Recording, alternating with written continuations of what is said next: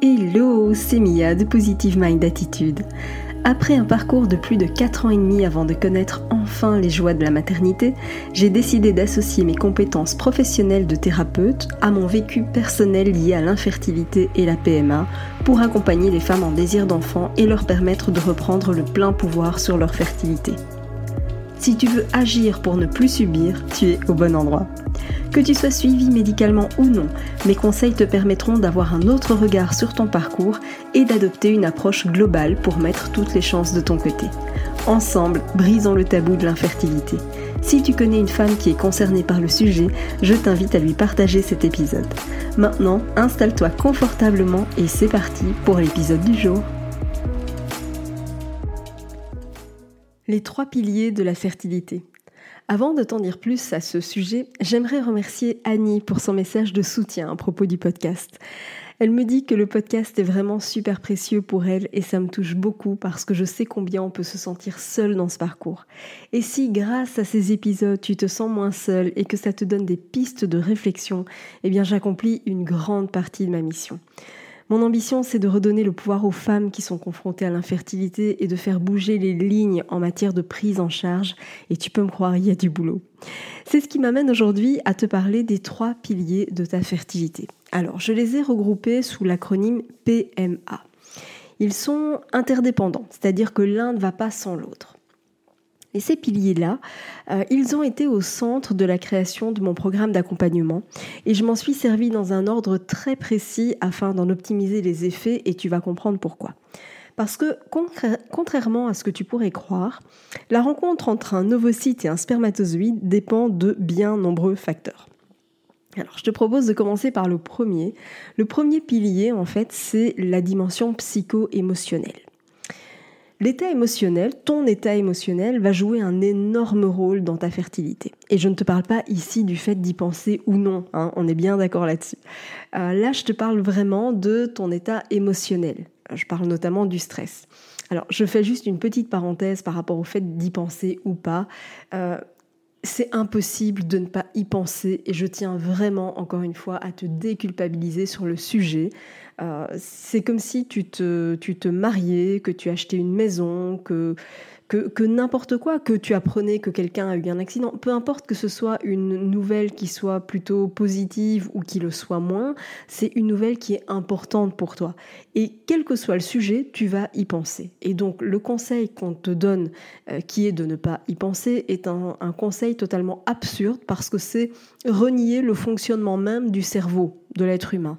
Euh, tu as ce qu'on appelle le système d'activation réticulaire qui joue euh, en quelque sorte un rôle de filtre et qui va filtrer les informations qui sont importantes pour toi. Et forcément, eh bien, avoir un enfant, c'est important pour toi et donc ton cerveau va se mettre à l'affût de tous les signaux qui sont relatifs au sujet. C'est ce qui fait que tu y penses en permanence et donc c'est totalement normal.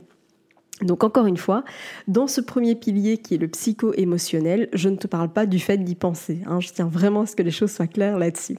Je te parle vraiment de ton état émotionnel. Ce qu'il faut savoir, c'est que le stress, par exemple, eh bien, c'est l'un des plus grands perturbateurs endocriniens. Et ce que tu dois savoir aussi, c'est que, et c'est pour ça que c'est finalement le premier pilier euh, de ta fertilité, c'est le premier pilier sur lequel je me suis euh, vraiment attardée dans le programme d'accompagnement, c'est parce qu'en fait, c'est ton cerveau qui va donner les ordres pour la sécrétion d'hormones. Et cette partie de ton cerveau, eh bien, elle gère aussi la partie émotionnelle ta fertilité, dis-toi qu'elle passe par ce qu'on appelle l'axe hypothalamo-hypophysaire ovarien. Oui, je sais, c'est un nom un peu barbare, mais en fait, c'est assez simple. Disons que par rapport à tout ça, par rapport à, ta fertilité, celui qui, qui, va donner le point de départ, le tout premier point, comme le nom l'indique hein, sur cet axe, eh bien c'est l'hypothalamus. Et l'hypothalamus, il est au centre de ton cerveau. C'est lui qui va donner le go pour le lancement de la production hormonale, tout simplement. Malheureusement, ce qui se passe, c'est qu'en cas de stress, eh bien c'est toujours le stress que le cerveau va choisir de gérer en priorité, parce que tout simplement la reproduction passe après la survie. Et le stress, pour lui, c'est associé à un signal de survie. Et donc forcément, c'est le stress qui gagne toujours. Donc ça veut dire que de façon générale, si tu as euh, un émotionnel qui est en dents de scie, eh bien il faut te dire aussi que tu auras une production hormonale en dents de scie. Et tu en as peut-être déjà fait les frais avec euh, des règles qui arrivent euh, à un moment totalement inopiné du cycle, ou alors tu es censé être, enfin avoir tes règles et puis finalement elles arrivent avec plusieurs jours de retard, etc., etc. Et quand tu creuses un peu, ben tu te rends compte que oui, il y a eu pas mal de chamboulements émotionnels dans ces cycles-là. Donc voilà pourquoi le premier pilier, eh bien, c'est la dimension psycho-émotionnelle. Le deuxième pilier, c'est le médical. Et quand je parle de médical, je parle évidemment de la médecine classique telle qu'on la connaît, mais aussi bien sûr des méthodes dites douces. Alors, tant qu'on est au milieu, dans le milieu médical, eh bien ça va passer par un bilan de fertilité. Ça pour moi c'est la base, hein, s'assurer que, que tout fonctionne bien, que tout est OK de ce côté-là. Ça passe aussi, par contre, par la détection de carences. Et ça, c'est pas assez fréquent du tout. Euh, je me rends compte qu'on ne mesure pas finalement euh, les carences en vitamine D. On ne mesure pas finalement les carences euh, en fer, en zinc, en, minéraux, ligoéléments, etc., etc. Sauf que la mise en route d'une grossesse, eh bien, elle va nécessiter une énergie considérable et ça veut dire que ton corps a besoin d'être au top à ce niveau-là. Un peu comme un grand sportif finalement, quelque part, tu vois. Et évidemment, quand je parle du, niveau de, ces examens médicaux, évidemment, l'idéal, c'est de le faire chez les deux personnes dès le départ. Et pas de commencer par madame, puis finalement, un an plus tard, se dire, tiens, on va peut-être regarder monsieur aussi.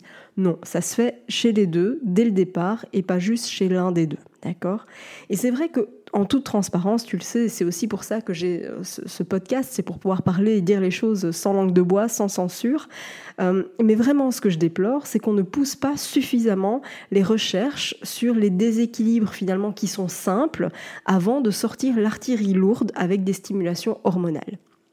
C'est un peu finalement comme si le voyant du tableau de bord d'une voiture se mettait à clignoter, juste peut-être euh, pour signaler une petite baisse de la pression des pneus par exemple, et que, et que nous, à l'inverse, en voyant le signal qui clignote, eh ben on commence par vouloir euh, gonfler le moteur.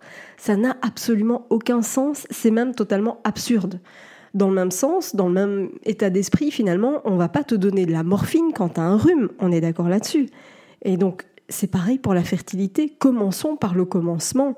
Avant de vouloir sortir l'artillerie lourde avec des, stimulations hormonales euh, avec des doses de cheval, on pourrait peut-être commencer par voir si tout fonctionne correctement, que ce soit euh, au niveau, comme on l'a dit tout à l'heure, au niveau des carences. Et puis, si on voit que tout va bien de ce côté-là, on pourrait peut-être, selon certains symptômes, aller creuser au niveau euh, peut-être de la thyroïde et pas se contenter euh, de la TSH parce que ça ne dit rien. On va plutôt aller creuser sur euh, la T3, la T4, T4 libre, etc., etc. Tu vois, il y a d'autres indicateurs finalement à aller voir. et encore une fois, parce que pour moi, ça n'a pas de sens de sortir l'artillerie lourde, de mettre en place des stimulations super fortes finalement, alors qu'on n'a juste pas checké la base ça n'a pas de sens. C'est un peu comme si on te demandait d'apprendre à courir sans même avoir appris à marcher. Pour moi, ça n'a absolument aucun sens. Donc commençons par le commencement et surtout, donnons-nous la possibilité de comprendre ce qui peut coincer pour donner au corps la possibilité de se rétablir. Euh, si je prends le fait, par exemple, de, du SOPK, euh, il y a des personnes que j'accompagne, il y a des femmes que j'accompagne qui se sont vus proposer en fait des stimulations et des fécondations in vitro, alors même qu'elles n'ont aucun cycle. Alors ok, on va, j'ai envie de dire, déclencher un cycle de façon totalement artificielle, mais le cycle, si on en a un, c'est pas juste pour faire joli, hein, c'est pas juste pour nous embêter une fois par mois, pas du tout. Le cycle, il a une véritable fonction. Donc ça veut dire que avant de vouloir en passer par la FIV, il est quand même vraiment indispensable d'aller chercher le pourquoi du comment. Pourquoi est-ce que les cycles ne reviennent pas de façon à pouvoir d'abord traiter ça et ensuite évidemment on peut passer par la case PMA. Mais le problème c'est qu'on ne le fait pas dans ce sens-là et finalement on est en train de se tirer une balle dans le pied. Donc donnons-nous la possibilité de comprendre et pour comprendre, eh bien il faut chercher et avoir une vision d'ensemble. On arrête avec cette errance médicale. Et évidemment seulement si c'est nécessaire, parce que oui, on a détecté des choses, on a détecté euh, une pathologie, mais pas que la pathologie superficielle, le SOPK, l'endométriose, l'adénomiose, l'insuffisance ovarienne, ça ne fait pas tout. Il y a certainement encore d'autres facteurs qui sont sous-jacents, parce que, encore une fois, la fertilité, ce n'est pas juste ça, c'est multifactoriel. Donc, une fois qu'on a ça, eh bien oui, alors on va aller plus loin, bien sûr. Mais ce que je veux dire, c'est que n'oublions pas que ces traitements-là, euh, ces traitements lourds, ont parfois l'effet inverse. Si je prends l'exemple si je prends l'exemple de, de, patientes qui sont en insuffisance ovarienne et qu'on stimule encore et encore, eh bien ça affaiblit encore un peu plus leur réserve ovarienne. Et ça, ne l'oublions pas, bien sûr. J'espère en tout cas que tu en sais un peu plus maintenant sur les trois piliers de ta fertilité, euh, piliers qui sont, encore une fois, je le répète, totalement complémentaires et interdépendants. Ça veut dire que l'un va avoir inévitablement des répercussions sur les deux autres. Merci d'avoir écouté cet épisode jusqu'au bout. Si tu veux aller plus loin et bénéficier de plus de conseils, télécharge maintenant mon guide offert sur positivemindattitude.fr. Pour encourager ce podcast, merci de mettre une note et ou un commentaire sur ta plateforme d'écoute. Je te dis à très vite pour un prochain épisode.